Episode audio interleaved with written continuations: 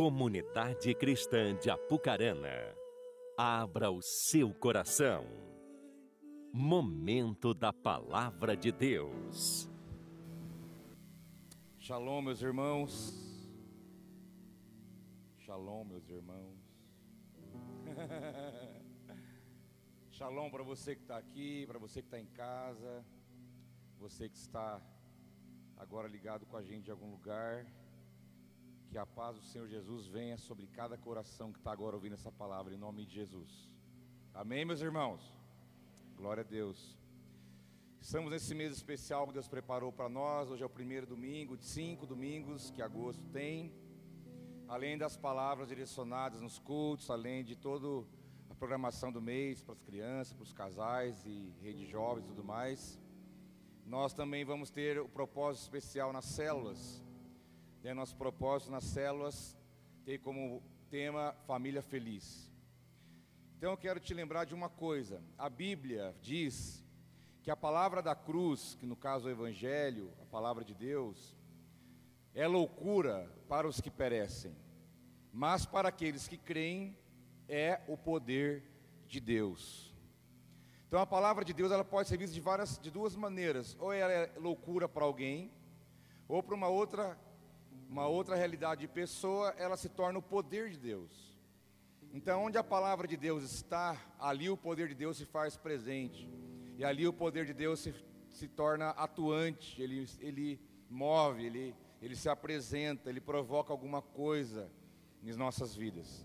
Então, quando nós falamos de fazer um propósito nas células, é porque a palavra vai ser pregada, a palavra vai ser ministrada. Então, quando você se expõe a uma mensagem que está que tem como base a palavra de Deus, é como se você estivesse expondo ao próprio poder de Deus naquele momento. Então a palavra de Deus que é liberada, que é pregada, anunciada, ela vai produzir algo na sua vida. Então quando nós falamos do propósito família feliz, é para que vocês, todos que aqui estão, todos vocês, não deixem de participar. Conecte de alguma forma. Nós temos, vai ser online, 100% online, tem várias células para você participar. Você, sua família, você, quem puder da sua casa junto, melhor ainda. Mas se você tem filhos adolescentes, filhos jovens, eles podem ter células para eles. Se você é casal, tem a célula de casal. Se você quer uma célula só de homem, tem só de mulher, você que escolhe. O importante é que você não fique de fora. Mas quando você estiver ali ouvindo uma palavra, não importa quem está pregando, mas se é a palavra de Deus que está sendo liberada ali, você entenda que não é só mais uma palavra, não é mais uma pregação, não é mais uma mensagem, não. Mas você tem que acreditar, pelo que a palavra do Senhor nos diz, que ali há um poder de Deus sendo liberado. E qual é a nossa parte? Nós temos que nos expor diante dessa palavra que é liberada. Então, quando eu me exponho num ambiente, em um lugar, em um momento onde a palavra de Deus está sendo pregada, eu estou me expondo ao poder de Deus que pode fazer alguma coisa na minha vida, na minha casa, na minha família, na minha realidade. Então, desafio você não só a ser abençoado, mas ser um canal de bênção na vida de alguém. Participe, receba essa palavra do Senhor na tua vida. Mas eu entendo que tem muitas pessoas que estão perto de você, que têm contato com você, que faz parte da sua vida de alguma maneira, que podem também serem expostos a essa verdade. Mas como elas não sabem aonde está, elas não sabem como que faz para chegar até isso, entra você como instrumento, uma conexão entre alguém, uma família, para conectar essa família, essa pessoa a essa palavra, que ela pode mudar, ela pode transformar. É a mesma palavra que tem trabalhado em nós, transformado a nossa vida, tem mudado nosso destino eterno. É essa mesma palavra de Deus que nós que cremos é o poder dele acontecendo de forma dinâmica e sobrenatural. Tá certo? Então sempre você não perca essa oportunidade. A palavra de Deus está sendo pregada, se exponha a isso.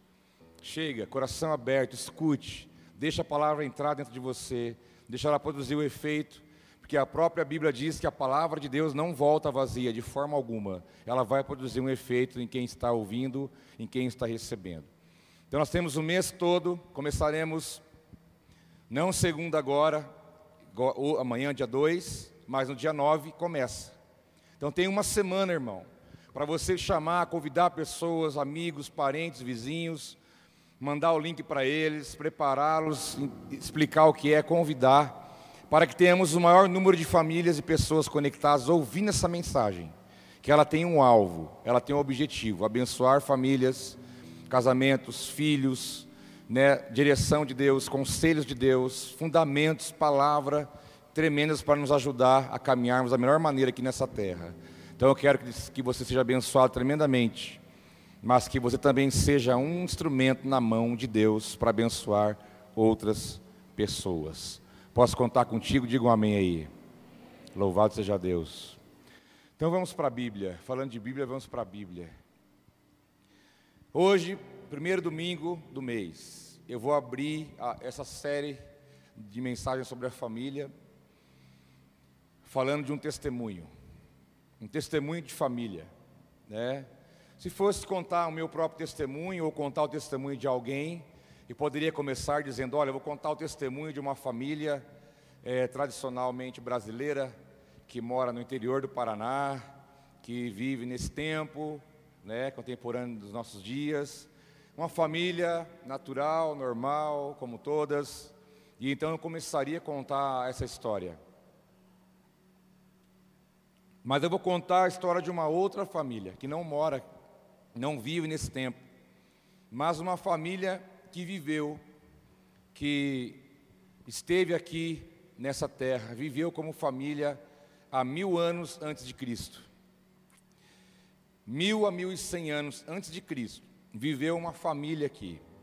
E essa família que eu vou contar a história dela para vocês, parte da história, nós podemos aprender muito com essa família, porque é uma família normal, uma família como a minha, como a sua, uma família que enfrentou mais dificuldades do que nós, não tinha internet, não tinha água encanada, não tinha saneamento básico, não tinha automóvel, não tinha tecnologia, não tinha chuveiro, não tinha luz elétrica e um monte de coisa que você tem hoje. Então a nossa vida hoje é melhor.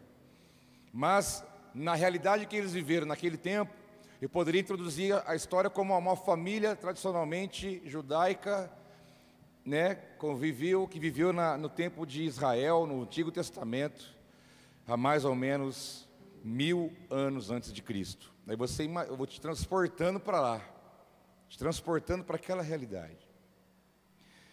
E essa história, ela está relatada no livro de 1 Samuel. Eu convido você a abrir a sua Bíblia aí comigo. Para você acompanhar a leitura, eu vou ler alguns versículos, você pode acompanhar comigo. 1 Samuel, capítulo também primeiro. Você pode abrir ou ligar aí. E conforme eu for lendo, você pode acompanhar comigo a leitura. Tá certo? 1 Samuel, capítulo 1, versículo 1 a 3. Diz assim a palavra do Senhor: Havia certo homem de Ramataim, Zufita, dos montes de Efraim, chamado Eucana, filho de Jeroão, neto de Eliú e bisneto de Tou, filho do Efraimita Zufi. Todos os anos esse homem subia da cidade a Siló para adorar e sacrificar ao Senhor dos Exércitos. Lá, Rófine e os dois filhos de Eli, eram sacerdotes do Senhor. Olha para cá um pouquinho, depois a gente vai ler mais aí, tá? Depois você lê a história, tá bom? Que vezes você é tentado olhar ali o que vem depois, né? Dá vontade, não dá? Mas olha para cá, depois você pode ler com mais detalhes. Vamos passear um pouco nessa história aqui. Então aqui o texto é claro em dizer para nós que essa história, vamos falar de um homem chamado Eucana. Eucana né, tinha duas esposas, Ana e Penina. A poligamia até então era algo normal no tempo de Israel. Depois isso foi mudado. Quando a palavra veio do Senhor dizendo que o homem de Deus tinha que ser esposa de uma só esposa de uma só mulher. Mas nessa época era permitido. Então nós vamos ver nessa história os personagens: Eucana, o homem, Ana, Penina, suas esposas, Samuel, Rófine e Finéias, que eram filhos de Eli, o sacerdote. São personagens que nós vamos passear por eles. Mas eu quero destacar em primeiro lugar que Eucana, aqui colocado na Bíblia como um efraimita, né, um homem de Deus, um homem que subia a Siló, né, ele morava em Ramá, mas ele ia a Siló. Por que Siló? Porque lá em Siló estava montado o tabernáculo. O tabernáculo estava em Siló. Então eles saíam até Siló para adorar, para oferecer sacrifício, para fazer os serviços do templo, porque o tabernáculo representa a igreja. O tabernáculo surgiu na época de Moisés. Eles caminhavam pelo deserto, paravam o acampamento, montavam o tabernáculo no meio do arraial, ficavam ali um tempo, aí desmontava tudo, seguia a viagem, parava de novo, montava o tabernáculo. O tabernáculo foi sendo montado. Né, a mesma tabernáculo que tinha lá o átrio, o Santo dos Santos, a Arca do Senhor, todo aquele utensílio que você conhece. Esse tabernáculo estava montado em Siló. E Eucana subia ali, porque ele era um sacerdote, ele era um homem de Deus, mas chamado aqui de Efraimita. Por quê? Porque, na verdade, ele era levita, ele era da tribo de Levi, ele era de sangue, descendente de Arão, por isso sacerdote oficial mas estava morando nas terras de Efraim, por isso fala que ele era efraimita, mas na verdade ele era um levita. E a Bíblia não fala que ele era levita, porque quando fala de sacerdote, automaticamente já sabe que o sacerdote é um levita. Mas por que a Bíblia diz isso? Para localizar a vida desse homem, quem ele era, aonde ele estava, o que ele estava fazendo, qual era a vida dele, qual era a sua genealogia aqui, filho do filho, para localizar bem de quem nós estamos falando. Para localizar bem que nós estamos falando de um homem de Deus, um homem que conhecia Deus, um homem que ministrava em nome do Senhor, um homem que manuseava o sagrado, um homem que adorava, um homem que tinha uma família monoteísta, adoravam um único Deus, o Deus de Yahvé, o Deus de Abraão, o Deus de Isaac, o Deus de Jacó, um homem que tinha testemunho na sua casa de ser um homem de Deus. Mas diz o versículo 3: no dia em que Eucana oferecia sacrifícios, ele dava porções à sua mulher Penina e a todos os filhos e filhas dela. Mas a Ana dava uma porção dupla, porque amava, mesmo que o Senhor a houvesse deixado estéril. Então nós temos uma esposa que tinha filhos e filhas, chamado Penina, mas tinha uma outra esposa chamada Ana que era estéril, não podia ter filhos. E Eucana ofertava o sacrifício, mas quando ele vinha para casa, ele trazia as porções para sua casa, para sua família. É o que nós falamos para alguns, cara, se você tem a sua família aí, eles estão impedidos de ir na casa do Senhor, vai você, cara. Eu aprendi isso. Tua mulher não pode ir, vai você. Vai lá e traz a porção para eles. Há algo espiritual nisso. Quando você vem, você se expõe à palavra. Então, quando você vai para casa, a bênção do Senhor te acompanha. Porque a Bíblia diz que não é você que vai atrás da bênção, é a bênção que vem atrás de você, é o contrário. E o favor de Deus estando sobre a sua vida, aonde você vai, ela vai atrás. E quando você vem, você adora o Senhor, você ouve a palavra do Senhor, você está envolvido aqui com a família de Deus. Quando você vai para casa, você leva algo para eles. Assim como o sacerdote Eli, Eucana, desculpa, saía do, de Siló, do tabernáculo, levou a porção para as esposas e os filhos, porque ele entendeu que isso era importante.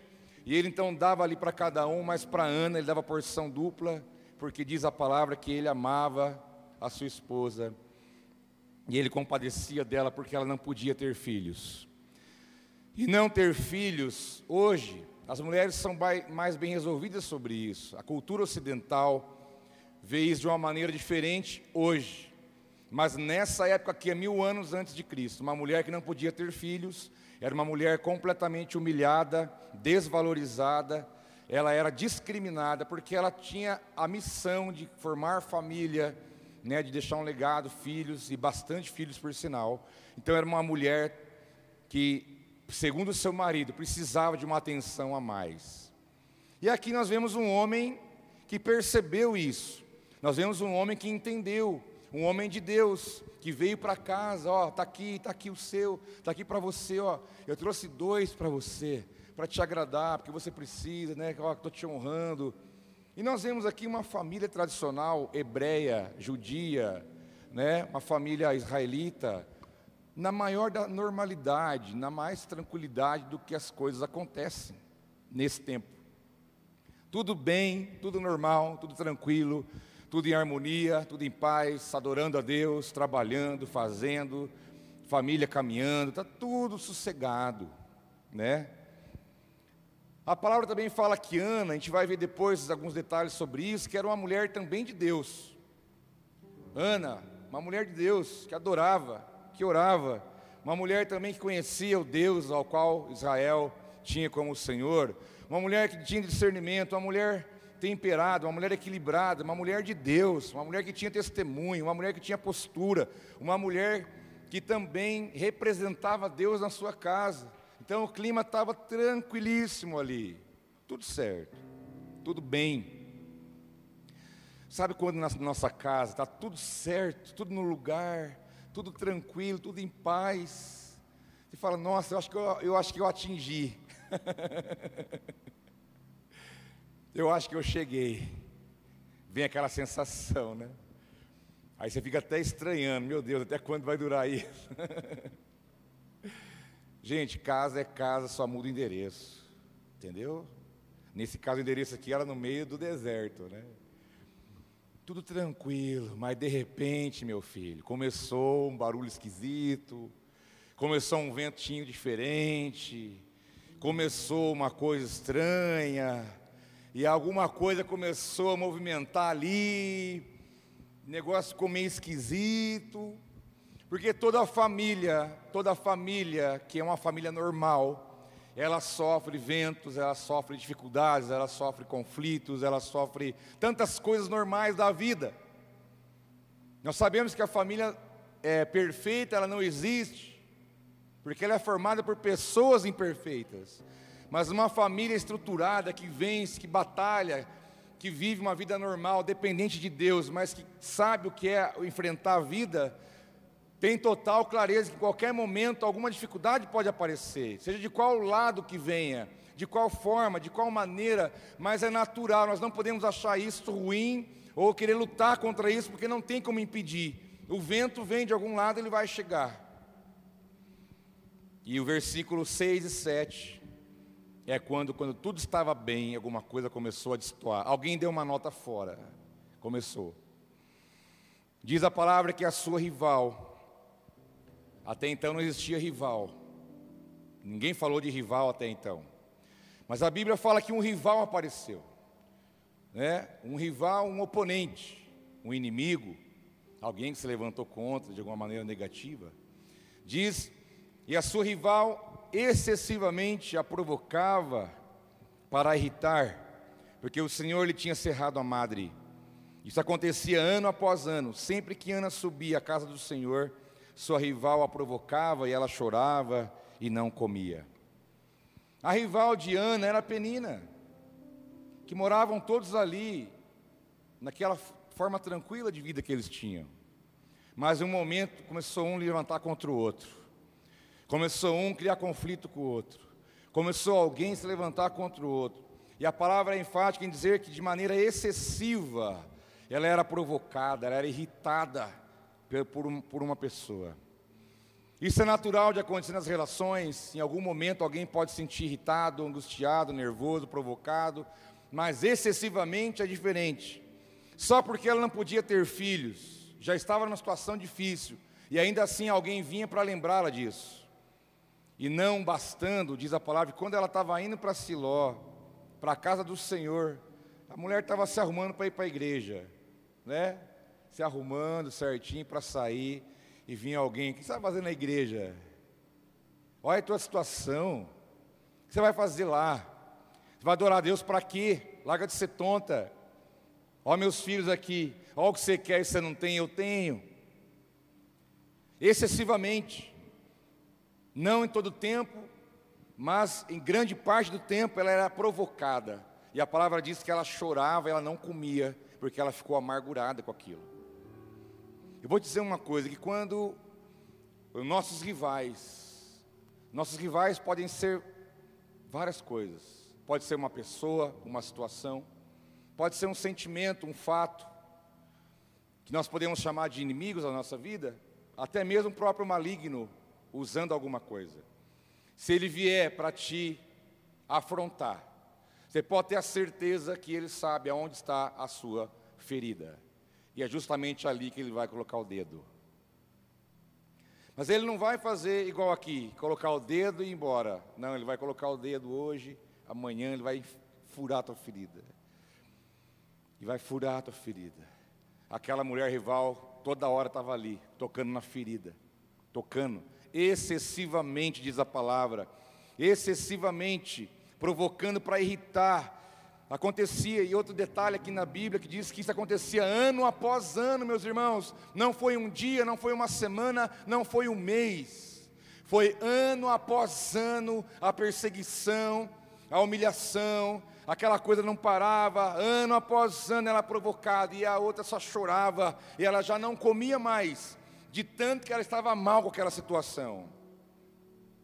Eu quero te ensinar uma coisa: que mesmo que tudo está bem, tudo está em paz, ainda que haja um aparato pleno de bênção de Deus, a dificuldade pode chegar. Ela pode chegar. Bom seria se ela não chegasse mas ela pode chegar. E quando vier, ela vai botar o dedo na nossa ferida.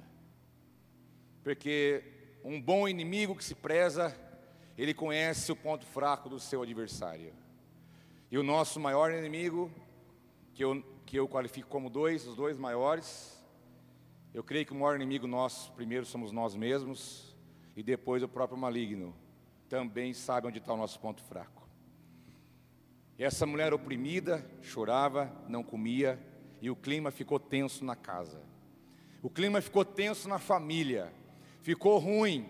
Houve divisão, irritação, nervosismo, divisão, contenda, dificuldade.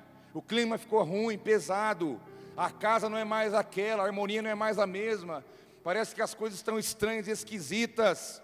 Quantas vezes você já não percebeu que tinha alguma coisa estranha na sua casa e o que nós fizemos num momento como esse? Nós temos que entender que há algumas posturas que nós devemos tomar e aprender com uma família como essa, para podermos também chegar no produto final, que é o cujo tema dessa mensagem, que se chama Final Feliz. Que bom que você ouviu essa palavra, que essa história vai terminar bem. Vai ter um final feliz. Três pontos.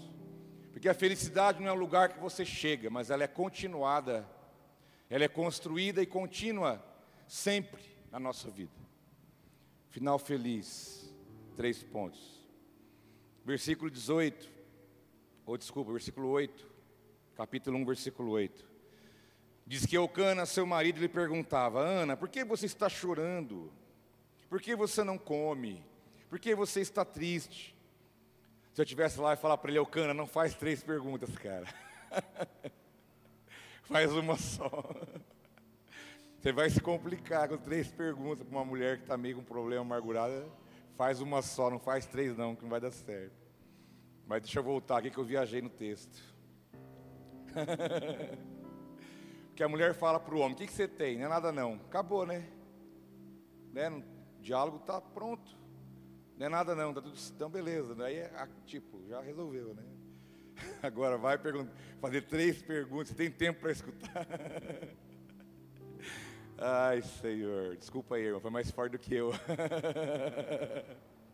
Vocês sabem que eu não estou mentindo. Eucana, seu marido, lhe perguntou: Ana, por que você está chorando? Segundo, por que você não come?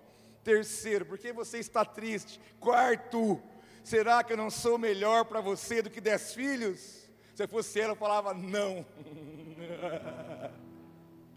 Falava, hum, tá se achando, hein? Você acha que você é quem? Mas um homem de Deus, aqui está a lição para nós, que um homem de Deus também age como um homem normal. Um homem de Deus, sacerdote, desenvolveu ali uma proposta simplista e natural para resolver o problema. Ana, o que, que você tem? Para com isso. Para que chorar? Para de ser boba. Vamos embora. Escuta, olha o marido que você tem. Para de reclamar. Você está reclamando de. Você está. Não tem porquê. Será que eu não valho mais do que dez filhos? O que, que você está querendo? Nós temos que entender que nós somos homens de Deus, casados com mulheres de Deus, temos em casa filhos de Deus, mas assim, além disso, nós temos homens normais, humanos, mulheres humanas, filhos humanos, que também podem em algum momento se equivocar, que pode em algum momento sugerir algo natural, simplista, momentâneo, às vezes com uma motivação boa, mas não era realmente o que ela queria ouvir e não era a solução, porque ela sabia a dor que ela estava passando, mas o homem de Deus aqui foi apenas homem. E nós temos que aprender a lidar com a humanidade das pessoas que estão dentro da nossa própria casa. Nós temos que entender que ali conosco tem pessoas normais, que acordam no dia ruim, que tem dia que não está legal, que tem hora que parece, né? Gente, gente como a gente. Mas ele apresentou para ela uma solução humana, natural, mostrando que um homem de Deus é também um homem. Um homem. E ela, ouvindo aquilo, versículo 9, ela, como uma mulher de Deus, ela tomou a melhor atitude que ela podia tomar. É interessante que ela nem responde as perguntas dele. Ela poderia falar: Não, não é, você não vale mais do que filho. Eu quero filho. Você é marido, você não é filho. Ela poderia entrar na pilha e responder à altura, também de maneira natural, mas ela escolheu outro caminho. Ela escolheu outro caminho, ela escolheu outra estratégia. Ela escolheu algo melhor. O versículo 9 diz que certa vez, quando terminou de comer e beber em Siló, estando o sacerdote Eli, aqui entra um novo personagem, sentado numa cadeira junto à entrada do santuário do Senhor, Ana se levantou e com a alma amargurada chorou muito e orou ao Senhor. O versículo 8, ela está dialogando com o marido, e no 9, ela já está lá na presença de Deus. De um versículo para o outro, ela muda de ambiente, de um versículo para o outro, ela muda de lugar, ela muda de, de atitude, de um versículo para o outro, ela muda completamente. Toda a situação é mudada aqui, um versículo para o outro. Porque Ana buscou a presença de Deus em primeiro lugar e acima de tudo. Ela foi foi para Siló, chegou lá, estava o sacerdote sentado na entrada, da, na porta da igreja. É como se você chegasse, tivesse ali o pastor ali sentado na porta, numa cadeira ali, vendo quem estava chegando, dando um oi para o pessoal. E ela entrou no santuário, entrou no, no, no tabernáculo, e ela com a alma amargurada, ela chorou muito, e ela orou ao Senhor. Aqui não fala de alguém que chorou e clamou, alguém que chorou muito. Ela não foi chorar para o marido, ela não foi brigar com o marido, ela não foi brigar com a outra que era rival dela, ela não foi querer se defender, ela não foi argumentar, ela não foi brigar, ela não foi disputar, ela, não, ela saiu dali. Ela falou: Não, a minha coisa não vai ser resolvida aqui. Eu tenho que ir no lugar certo. Eu vou para a presença de Deus. E lá ela foi, e lá, com isso nós temos esse exemplo para nós mesmos, em alguns momentos da nossa caminhada como família, quando a coisa fica estranha, fica esquisita, a sua batalha não é contra alguém, a sua batalha não é uma disputa, não é uma briga de argumento, não é um despejar de sentimento, de frustração, de ira, de nervoso, seja lá do que for, nessa hora nós temos que nos retirar e irmos para a presença de Deus, esse é o lugar. Falar com Ele, chora para Ele, mas não chora pouco, não, chora muito, porque diz que ela chorava muito, chorou muito para Deus. Ana tomou a melhor atitude, buscou a presença do Senhor. E o sacerdote ali na porta, e ela lá dentro chorando, orando e clamando. Mas ela nos dá uma lição muito grande. Nós temos que aprender com exemplos aprender, porque essa família teve um final feliz, você vai ver daqui a pouco. Mas o final feliz não é um botão que você aperta, é um caminho que você trilha.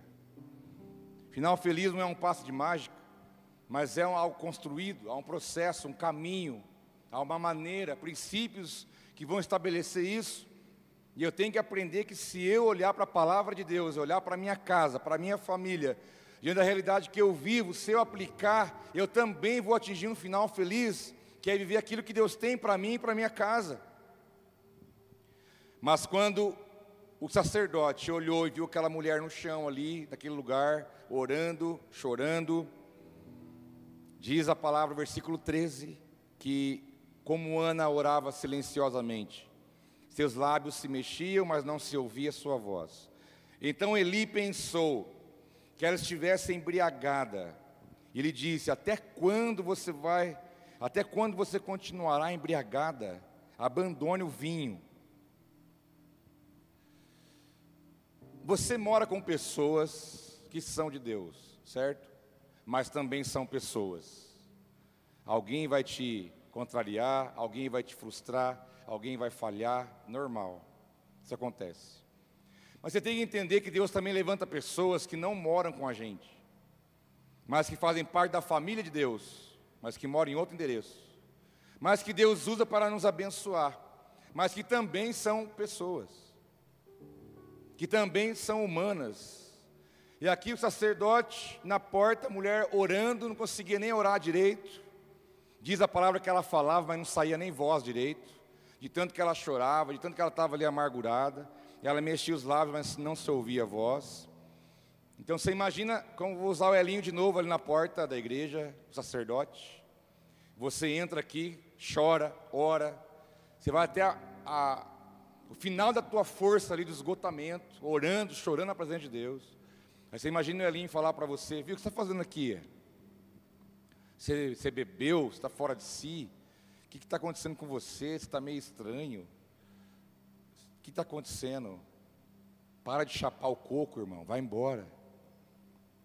Você imagina isso? Da linguagem ultra mega hiperatualizada, foi isso que ele falou para ela. Para de encher o caneco, larga essa vida. Foi o que ele disse para ela.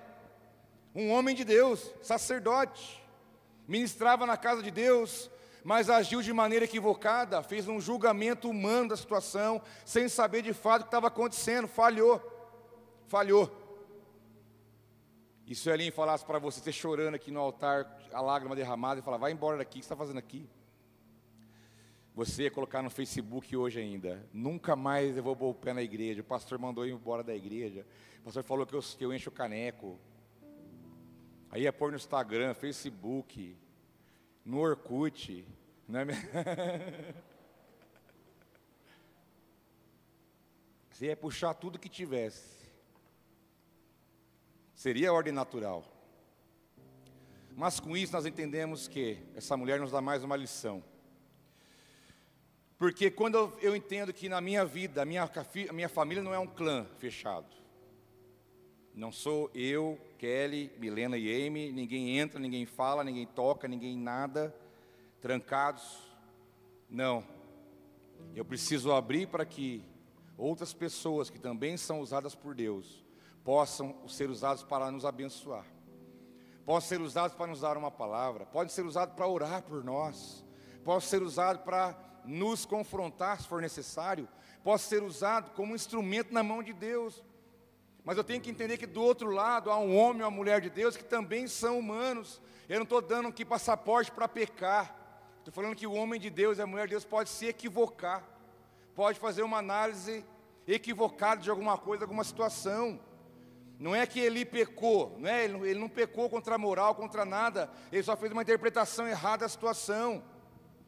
Isso porque ele também era homem. E quando nós queremos exigir do lado de lá, às vezes o que não é nem do lado de cá, fica um clima desfavorável para nós mesmos. E ela, quando recebeu essa palavra daquele homem, quando ele diz: Olha, larga o vinho, larga de beber, para com isso. E ela responde para ele no versículo 15: Ah, não se trata disso, meu senhor. Ela chama o homem de senhor ainda. Não se trata disso, meu senhor. Eu sou uma mulher muito angustiada. Não bebi vinho nem bebida fermentada. Eu estou derramando minha alma diante do Senhor. Ela reconhece que ele está um homem equivocado, sim, mas ali também há um homem de Deus.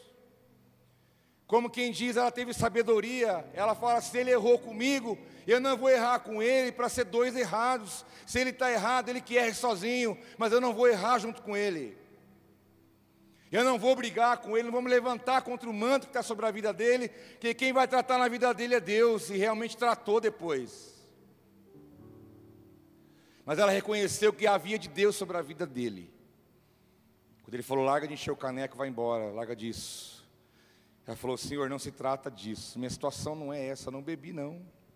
Eu não bebi. Eu não enchi o caneco. Eu só estou amargurada de espírito aqui. Eu estou chorando na presença de Deus. Essa foi a resposta para ele. Ela reconheceu que ali estava um homem de Deus diante dela. Mesmo o homem errando com ela, ela teve honra, respeito, e ela não errou junto. O que, que nós vemos hoje em dia é uma disputa muito grande. Se alguém faz uma coisa, o outro faz também. E aí, o outro faz outra coisa, o outro faz também. Há uma disputa cerrada. Quem está certo, quem tem argumento, quem tem razão. Não, eu fiz isso porque fez aquilo. Não, eu falei porque falou. E aí fica todo mundo numa disputa de quem errou mais, que ele está todo mundo errado. Em que momento nós damos um passo para trás? Em que momento nós desistimos de querer fazer a coisa no nosso braço? Em que momento nós damos um passo atrás, olhamos para a nossa família, entendemos que ali não estão os nossos inimigos, mas ali estão pessoas que muitas vezes precisam de ajuda, de orientação, não estão sabendo lidar com a situação. Então, nessa hora, você tem que buscar uma direção, buscar o Senhor, buscar alguém, para poder trazer ali uma, uma sabedoria de como vencer, de como passar, de como amadurecer, de como crescer, porque o vento vem, a dificuldade vem, o problema vem para nos apurar, para nos melhorar, trazer maturidade, crescimento, a luta, é o discipulado pessoal de Deus na nossa vida, na nossa casa, e o lugar que Deus mais trabalha na tua vida é na tua família. O campo mais fértil do tratar de Deus na tua vida é a tua casa. É ali que Deus vai te forjar. Saiba que é ali. É o lugar especial para Deus. Mas Ana, ela nos dá mais uma, um exemplo, uma lição de vida, e ela nos ensina que a humildade precede a bênção de Deus. Quando ela fala, não, Senhor, não é isso não, só estou aqui na presença de Deus. Diz versículo 11, então, que ela fez um voto diante de Deus. Ela diz, Senhor dos exércitos, se benignamente atentares para a aflição da tua serva, e de mim te lembrares, e da tua serva te não esqueceres, e lhe deres um filho varão, ao Senhor o darei por todos os dias da sua vida, e sobre a sua cabeça não passará navalha. Ela está dizendo: Deus, se o Senhor me der um filho, sabe o que eu faço?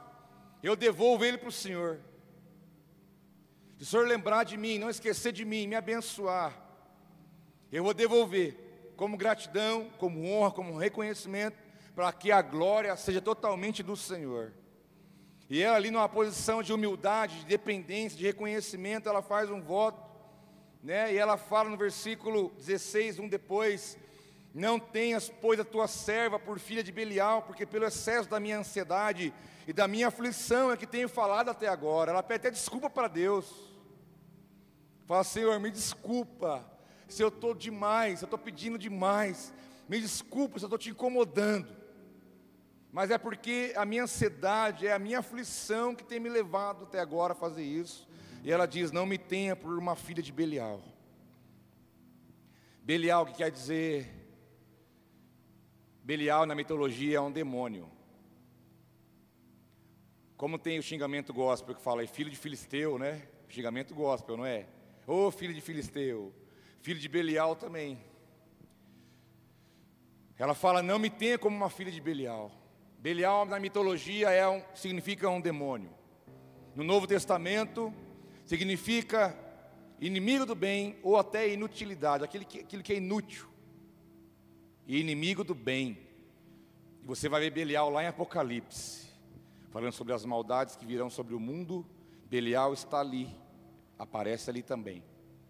E ela fala: Olha, não, não, me tenhas como filha de Belial, não me, não me olhe de maneira negativa, não deixe de me abençoar, mas eu estou aqui pelo excesso da minha ansiedade, da minha aflição, é que eu estou na tua presença pedindo, lembra de mim, Senhor.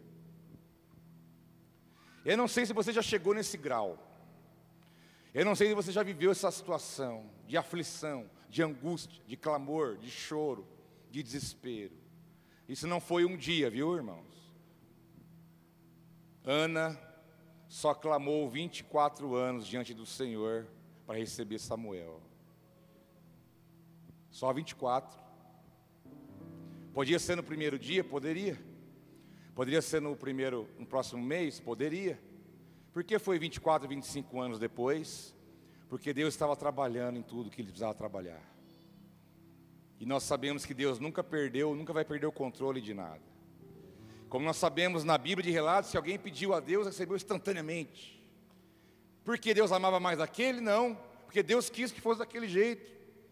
Mas alguns esperaram um ano, dois, um mês, sete, vinte e quatro, não importa o tempo. Importa que tudo aconteça da maneira como Deus quer.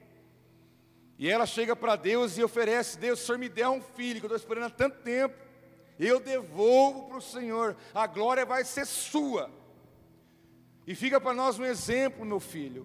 Quando Deus fizer algo na tua vida, não é seu, não, não é você que fez, não é você que proporcionou, não é você que fez acontecer. Quando Deus mover na tua vida, mudar a tua realidade, mover na tua casa, te abençoar, abrir portas, realizar aquilo que é impossível aos olhos humanos, dê a glória devida a Deus, porque toda a glória tem que ser dada a Ele. Você cantou aqui agora há pouco, a Ele a glória.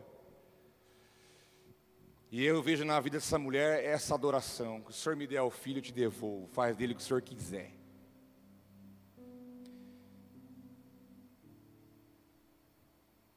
Reconhecendo sua fragilidade, sua humildade e sua dependência. E no versículo 17, o profeta, o sacerdote Eli estava na porta ainda. E aí então ele falou para ela: Ó, oh, minha filha, minha filha é por minha conta, tá? Vá em paz, e o Deus de Israel te conceda a petição que você está tá fazendo diante de Deus. Vá em paz. Que, traduzindo, que Deus ouça a tua oração. Vá em paz, que Deus te abençoe. Vá em paz, que Deus ouça o que você está colocando diante dele. Vá em paz, que Deus realize o teu sonho. Vá em paz, que Deus realize o teu desejo. Vá em paz, que a tua bênção já chegou. Interessante que eu me colocando na situação dela aqui. Poderia ir embora e falar, ah, pela fé eu recebi, amém, glória a Deus. Mas e agora? O que eu faço? É, vou espero, Será que vai ficar mais um ano, dois anos? Será que vai acontecer? Esse cara aqui, agora há pouco, falou para mim que estava bebendo vinho. Esse cara aqui já falou que não, que não devia para mim. Esse cara aqui já errou agora há pouco, agora vem falar que, que, que vai me abençoar. Será? Será que, que é assim mesmo? Será que vai dar certo esse negócio? Não. Ela não, não duvidou de nada. Diz a palavra que ela, que ela correspondeu àquela palavra que Eli falou sobre a vida dela. No versículo 18, diz, ah, ela disse: Ache a tua serva graça aos teus olhos. Assim a mulher foi ao seu caminho, comeu, e o seu semblante já não era mais triste. Ela reagiu, ela teve uma atitude diante da palavra de Deus. E nós, eu, você, quantas palavras temos recebido da parte de Deus, e nós ficamos olhando para aquilo, extasiados, e não damos uma resposta. Nós não temos posicionamento, não correspondemos, não agimos, não temos uma atitude. Deus está falando, falando, falando, falando. E muitas vezes nós estamos, e aí, mas e agora? Será? Talvez, meu Deus. E fica aquele negócio, não tem ação. Essa mulher nos ensina que uma família para ter um final feliz, quando o homem de Deus falou para ela: vai, que Deus ouça a tua oração. Ela levantou, foi para casa, comeu, e a sua, seu semblante já não era mais o mesmo. A amargurada ficou para trás, a aflita ficou para trás, o medo ficou para trás, tudo ficou para trás. Ali estava uma outra mulher. Ela estava com o filho no colo? Não. O filho não estava no colo, e nem dentro da barriga. Ela só estava com uma palavra você entendeu o poder de uma palavra, meu filho? Não é mais um culto, não é mais uma pregação, não é mais uma informação. Nós estamos diante do poder criativo da palavra de Deus. Ela tinha uma palavra, tudo contra, não via nada, não vinha possibilidade, não tinha nada que ela pudesse se pegar, a não ser a palavra de Deus. Pois ela se posicionou, foi, comeu, né, tomou um banho, se posicionou, estou pronta, estou feliz, estou preparada, é agora, chegou minha vez, chegou minha hora, ninguém vai me deter, é o ano da vitória, diz a Ludmilla Ferber. Lembra? Chegou a nossa vez. Eu lembrei que os anões encontrou ela no Rio de Janeiro, né? Vi a foto. Chegou a nossa hora. É tempo de não sei o que, é tempo de vitória. Quem os raiz lembra? Quem lembra? Aí, ó, tem crente aí. Correspondeu rapidamente a palavra de Deus. Posicionou. Irmãos, a nossa maior luta é essa. Muitas vezes você tem palavra de Deus liberada sobre a tua vida, sobre a tua casa, sobre a tua família, e às vezes não há o posicionamento, não há uma resposta. O céu fala, Deus fala, e qual é a nossa atitude diante disso? Eu preciso levantar, eu preciso olhar adiante, eu preciso deixar os impedimentos para trás, eu preciso deixar a incredulidade de lado, eu preciso deixar a dúvida, eu preciso deixar a amargura, a tristeza, para poder receber o novo de Deus. Mas ela posicionou tanto, que o versículo 19 diz que ela chegou para o marido, falou: Olha, o homem de Deus falou, que Deus vai ouvir minha oração, então se prepara, nós vamos ter que, você sabe, diz a palavra, versículo 19, que os dois então levantaram de madrugada e foram orar, foram adorar a Deus. Versículo 19: Levantaram-se de madrugada e adoraram perante o Senhor. Eucana, Deus liberou uma palavra, então nós temos que agora partir fazer a nossa parte, mas não vamos começar nada sem antes adorar o Deus de Israel. Já diz a máxima, irmão, não comece nada sem antes não falar com Deus. Não comece nada na sua vida, nem um dia, que é amanhã, segunda-feira, não comece o dia amanhã sem falar com Deus antes. Não comece um novo ciclo, não comece uma ideia, não comece um projeto, não comece nada sem colocar primeiro Deus na frente, sem falar com Ele. E eles adoraram ao Senhor, falou, Eucana, junta as coisas aí, vão voltar para casa. E saíram de volta para Ramar para casa. Interessante que eles podiam ter coabitado ali onde eles estavam. Eram casados, normal. Não estariam fazendo nada de errado, coisa mais natural do mundo. Mas sabe por que Deus os instruiu para voltar para casa? Eles andaram mais de 10, é de 10 a 24, 25 quilômetros essa média, de, Ram, de Siló para Ramá, aonde eles moravam. Não tinha Uber, não tinha essas coisas, não tinha moto, não tinha nada, era, era pé dois ou era cavalo, jegue, essas coisas. Mas voltaram para casa. Sabe por quê? Certa vez Jacó pisou no tomate. Sabe Jacó? Deus de Abraão, de Isaac e de Jacó. Ele falou: Jacó, é o seguinte, eu vou trabalhar na sua vida, você pisou no tomate, mas eu não vou começar daqui não. Falou: Jacó, volta lá onde você caiu. Volta lá. Vamos começar de lá. Da onde começou a, a coisa. O que Deus fala para essa família, para Ana, para Eucana, dizendo: volta lá, vai lá, no lugar da vergonha, no lugar da humilhação, no lugar da, do conflito, no lugar da luta, no lugar da dificuldade, no lugar onde você viveu os dias terríveis da sua vida. Volta lá, porque é lá que eu vou mostrar para você que eu sou Deus na sua vida. Você tem que discernir o tempo de Deus e a maneira como Deus trabalha. Deus disse, ela falou, vamos voltar para casa. E eles voltaram para casa. E diz o texto: E Ocana coabitou com Ana, sua mulher, e lembrando-se dela o Senhor. Assim Ana engravidou, e no devido tempo deu à luz um filho, e deu-lhe o nome de Samuel, dizendo: Eu pedi ao Senhor. Deus mudou completamente a vida daquela mulher e a realidade daquela família. O ambiente era outro, a situação era outra, a realidade era outra, o clima era outro, o semblante era outro, tudo mudou, porque Deus falou: Eu vou lembrar de você, volta para lá, que eu vou fazer um milagre na tua vida. Uma mulher estéril, teve o seu filho chamado Sam, nada menos do que Samuel. Deus trouxe Samuel através da vida dessa mulher, o grande profeta Samuel, fez a diferença em todo Israel. Não foi qualquer pessoa, não que um tem mais valor do que outro, mas aqui está um ministério, um chamado, um legado, um instrumento poderoso na mão de Deus, porque Samuel foi profeta e dos bons.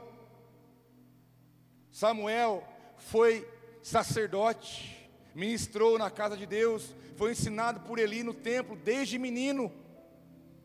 Foi um sacerdote honrado, entendeu o que é servir ao Senhor no templo, mas também foi um juiz justo perante a nação de Israel. Era um homem que tinha três mantos nas costas: profeta, sacerdote e juiz.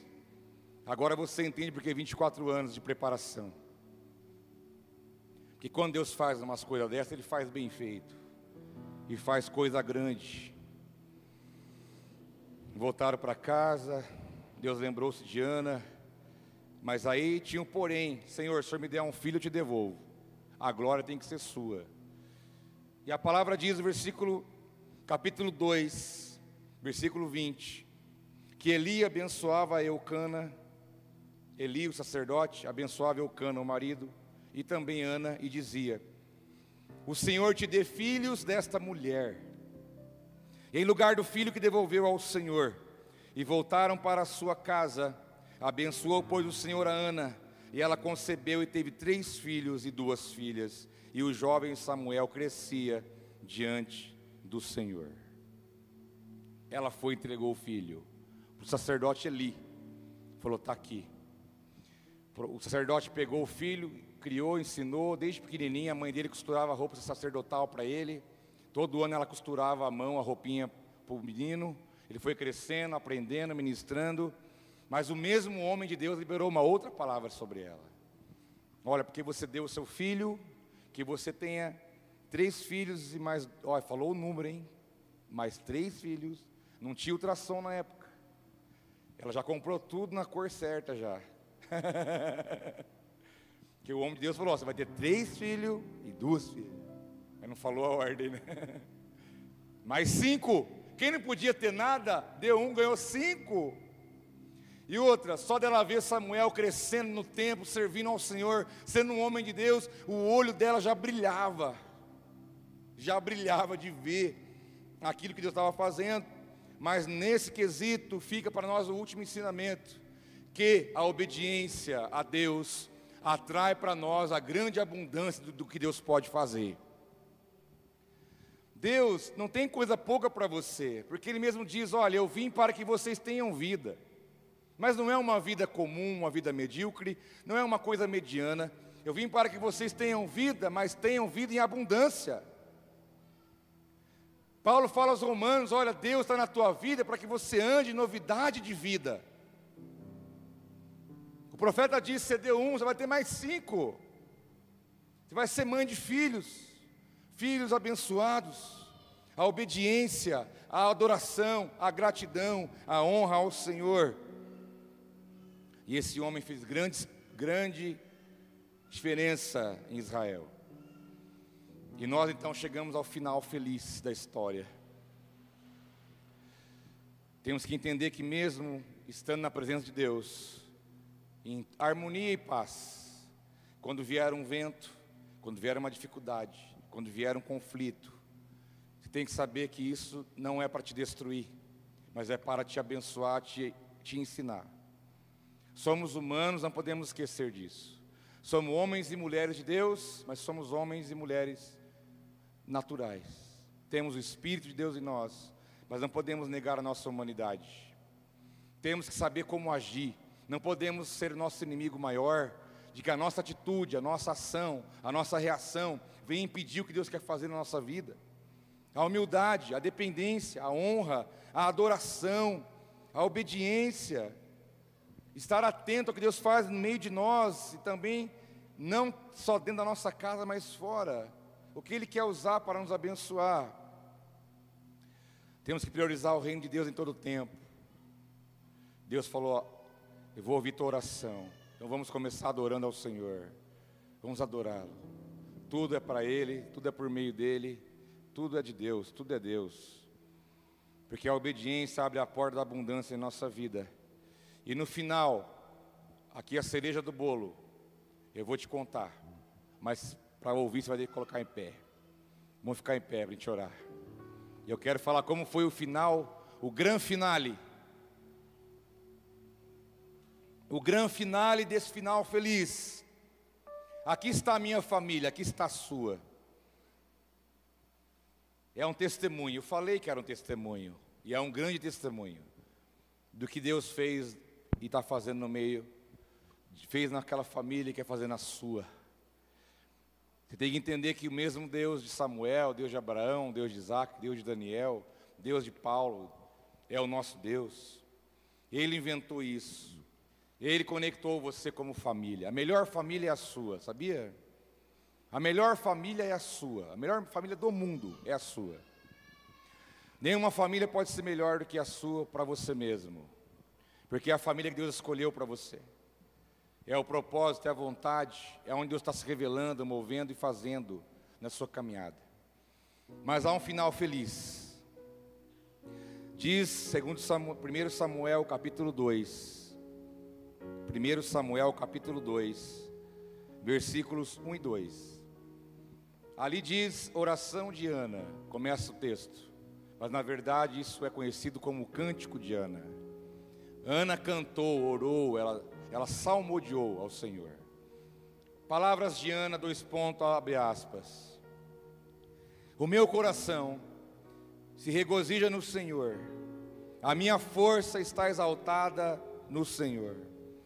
A minha boca se ri dos meus inimigos, porquanto me alegro na tua salvação. Não há santo como o Senhor, porque não há outro além de ti, e rocha não há nenhuma como o nosso Deus. Dá uma glória a Deus aí, irmão. Não há Deus como o nosso Deus, diz a nossa irmã Ana. Não há outro além de ti. A minha boca se encheu de riso, diz ela porquanto eu me alegro na tua salvação, o meu coração se alegra na tua presença, não há Deus além de ti.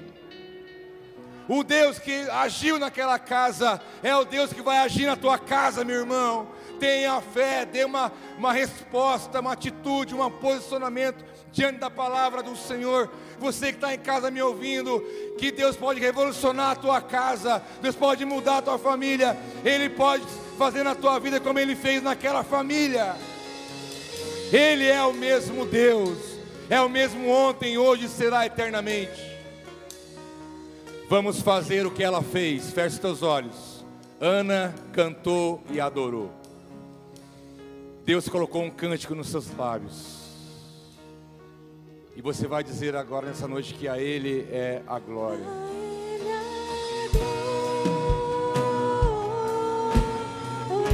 Exalte o nome do Senhor.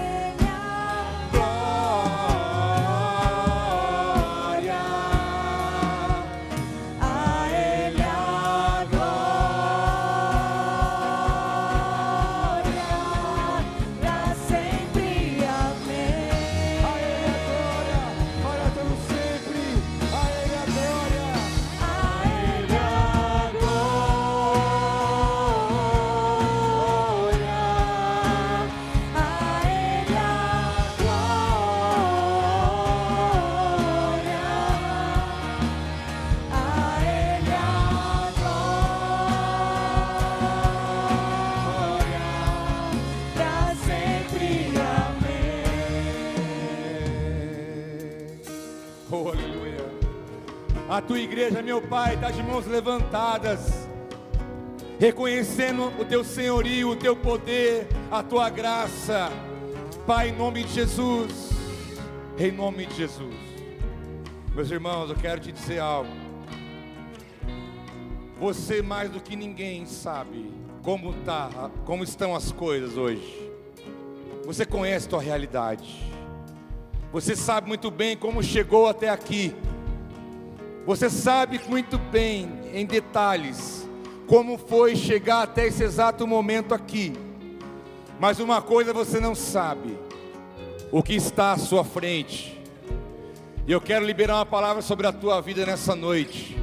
Que o Deus, o Deus das famílias, que disse em Abraão: Abraão, em ti, Abraão, em ti, sobre a semente que eu coloco na tua vida, Abraão, dessa bênção, em ti, Abraão, serão benditas todas as famílias da terra. Em ti, Abraão, em ti, em ti está o modelo, em ti está o padrão, em ti está o meu plano, a minha vontade. Então eu quero dizer para você que daqui para frente, que Deus venha surpreender você com as bênçãos do Senhor. Adore antecipadamente, agradeça antecipadamente, exalte pela fé, cante como Ana cantou.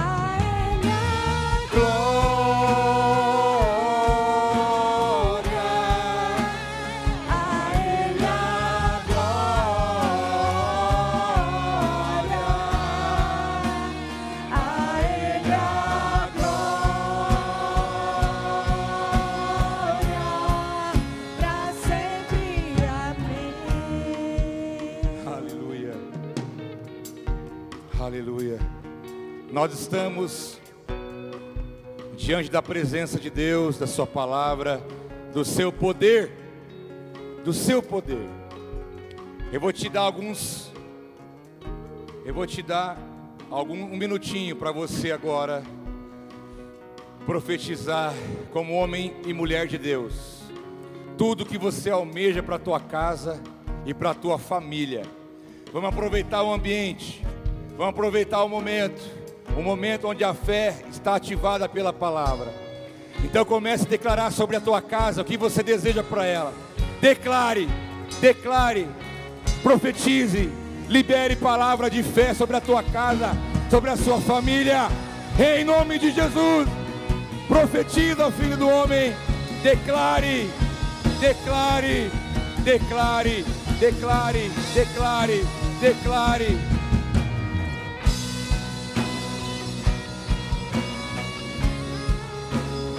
A Ele a glória. Aleluia.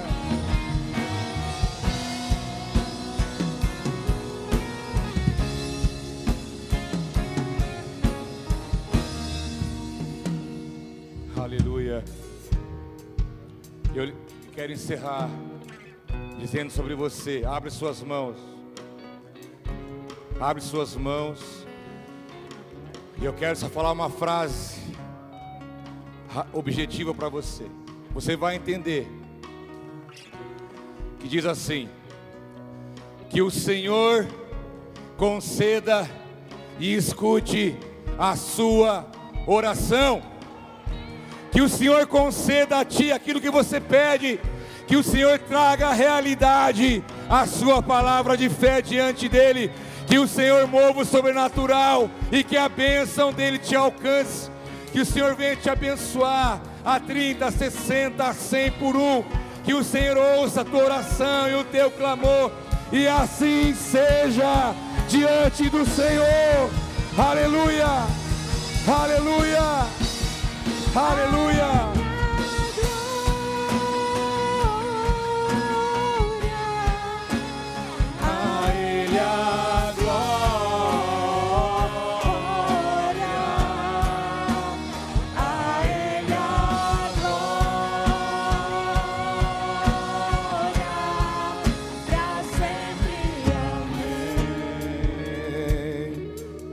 Pai, obrigado, Jesus.